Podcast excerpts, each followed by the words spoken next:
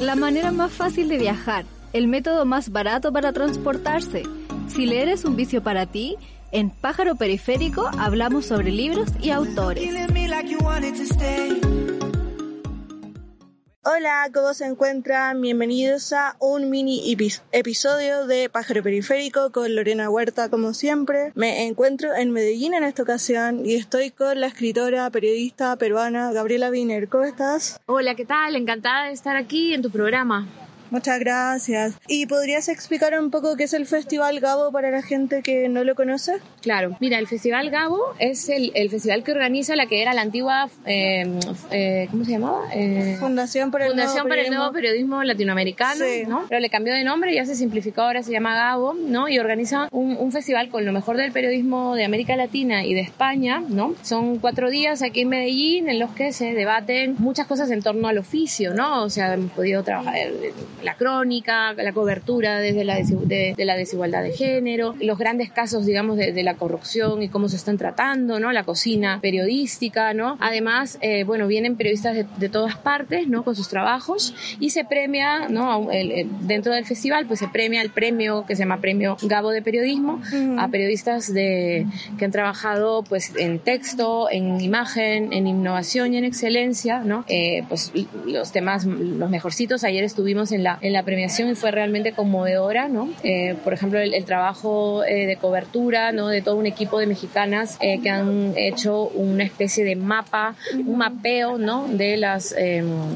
fosas comunes que hay en todo el territorio mexicano. Es desgarrador, al mismo tiempo de hecho de una manera súper innovadora eh, y, y con mucha memoria y con mucha mirada feminista. Creo que de este festival saco sobre todo, de esta edición, eh, la gran producción colectiva, ¿no? el periodismo colaborativo que, está, que, que digamos que ha reinado en esta edición y además la, la profusión de mujeres, la gran cantidad de mujeres productoras de contenido, productoras de, de grandes historias, ¿no? que son las que han liderado directamente la- las mejores historias que se han presentado aquí y las premiadas. O sea, en texto ha ganado una mujer, el equipo que ha ganado en cobertura también era mayoritariamente femenino, eh, eh, el trabajo que se hizo, que ganó en, en- en innovación, trataba sobre mujeres trans este, violentadas, asesinadas. La verdad es que creo que el festival se ha puesto en el camino eh, eh, de, de- de- de este momento, ¿no? de este momento crítico, cuestionador eh, y feminista.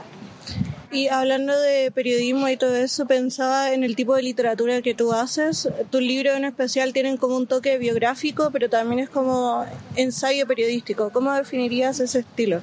Ujú, pues no, lo has dicho muy bien. Yo he, he trabajado sobre todo la crónica periodística, es decir, un periodismo con una mirada pues este, muy subjetiva, literaria, ¿no? Y digamos que ha- ha, eh, mi trabajo ha desencadenado en, en algo un poco más híbrido, tal vez podríamos llamarle ensayo personal, ¿no?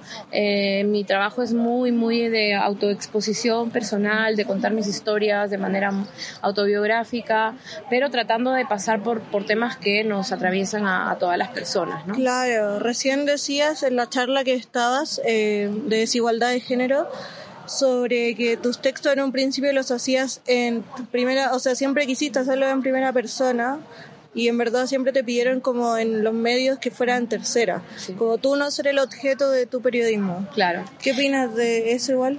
Bueno, eso es un acto to- completamente machista. Menos mal que el periodismo que estamos haciendo ahora las mujeres eh, reivindicamos esas voces en primera persona, reivindicamos esas historias personales y, y de vida, ¿no? La experiencia en sí, porque ahí también está lo político, ahí también está lo crítico y lo cuestionador de la, de la realidad, ¿no? De hecho, todo lo que estamos viviendo, toda esta revolución por los derechos de las mujeres, tiene que ver con una voz en primera persona de una mujer que cuenta las violencias que le han sacudido durante su vida, ¿no? Mm. Nosotras que escribimos y que trabajamos estamos en sintonía con, el- con, esa, con ese espíritu, ¿no? Así que, bueno, mi escritura desde hace una década es así. Yo no he podido escribir desde otro lado, desde otro lugar. También cuando leo busco ese tipo de, de lectura en la- eh, donde no haya una distancia entre el sujeto que cuenta y lo contado. Y me parece que en, en lo político y en las luchas, en esta trinchera específica que es el feminismo, nada como lo personal para ser cuestionador. Mm.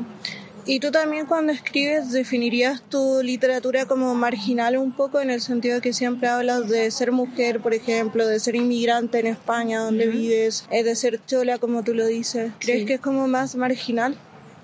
Eh, perdón, ¿qué es marginal? como el tipo de no discurso hegemónico. Ah, no, completamente, ¿no? Por supuesto. Sí, es súper importante para mí siempre eh, como situarme, situar el, mi voz, ¿no? De, y mi cuerpo para desde allí emitir mi mensaje y, y, y, porque es ese tipo de relato pertenece completamente a mi experiencia de vida, a mi experiencia con este cuerpo, con esta choledad, ¿no? Eh, nuestros cuerpos que han sido víctimas tantas veces del racismo, como le llamo, ¿no? esa mezcla de racismo y, y, machismo, ¿no? Que es una doble discriminación, una doble opresión eh, y que tantas mujeres en Latinoamérica tenemos que eh, estar sometidas a, esa, a, ese tipo de, de, violencias que antes no se percibía como violencia, ¿no? Marginal, desde las periferias podemos hablar, de la marginalidad podemos hablar, pero también estamos colocando estos temas en el centro del debate, ¿no? Este, desde nuestros cuerpos no hegemónicos también para hablar de, y criticar todos esos mandatos estéticos también de ser, de ser mujer o de ser madre, ¿no?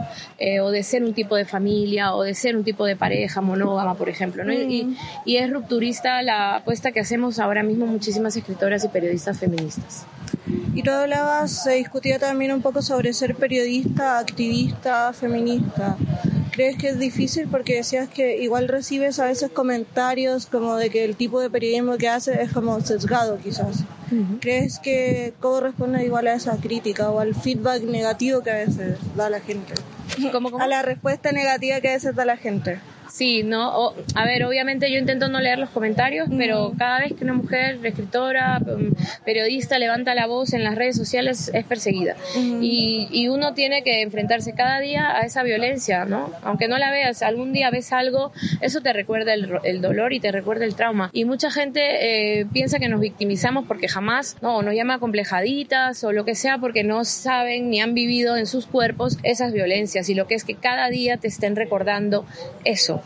¿no? que no, que, que, no te quieren ahí, que no te escuchan, que no, no les interesa lo que piensas o lo que escribes, sino cómo te ves, del color de tu piel, con quién tiras, o si tiras mucho, o si tiras poco, eh, en fin, la cosa es desvalorizarnos, ningunearnos, y en realidad porque de fondo ahí hay un proyecto neutralizador de las mujeres, porque están acostumbrados a vernos callar y a estar pasivas, y cuando hemos empezado con esta rebelión, ¿no? Con esta revolución, claramente hay una reacción, y es una reacción reaccionaria, es, es, es, es fundamentalmente de de, castigo, ¿no? de, represalia, porque hemos cambiado las cosas, estamos cambiando el mundo, estamos invirtiendo los lugares y les da muchísimo miedo que se caiga su mundo en el que tenían todos los privilegios.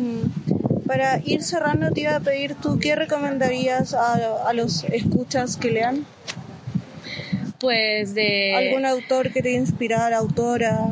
o libro que estás leyendo en este momento? Pues ahora justo estoy leyendo el libro de Paul B. Preciado, eh, que lo voy a presentar la semana que viene en, en Madrid, así que recomiendo a todos leer ese gran filósofo eh, español. Ah, genial. Te iba a pedir si puedes leer un poco de Dicen de mí. Mis dibujos y yo nos mirábamos con cierta inquietud. Mi armario cerrado parecía esconder 50 monstruos. Recuerdo las gotas de sangre salpicando el azul de la habitación, el azul y el rojo, esos colores algo filtrados por el cristal ámbar de mi ventana, y que estaba amaneciendo. Había sido una noche especialmente dura. Lo había visto romper de un puñetazo la lámpara de papel pergamino que había hecho con sus propias manos para mí. En cada lado de la lámpara había una fotografía tomada por él y una de ellas era la de mi cara, con los ojos cerrados. Las relaciones a veces se construyen con símbolos y en este yo parecía una genio atrapada en la lámpara. ¿En qué proyectos estás trabajando para ir cerrando? Estoy haciendo una obra de teatro de que se llama Qué locura enamorarme ah, yo de ti, que la he presentado en Perú y ahora la voy a presentar en España y ahora estoy bastante concentrada en eso y acabar mi libro para fin de año. Genial, muchas gracias Gabriela. Hoy encantada, gracias por la entrevista. La manera más fácil de viajar, el método más barato para transportarse. Si leer es un vicio para ti, en Pájaro Periférico hablamos sobre libros y autores.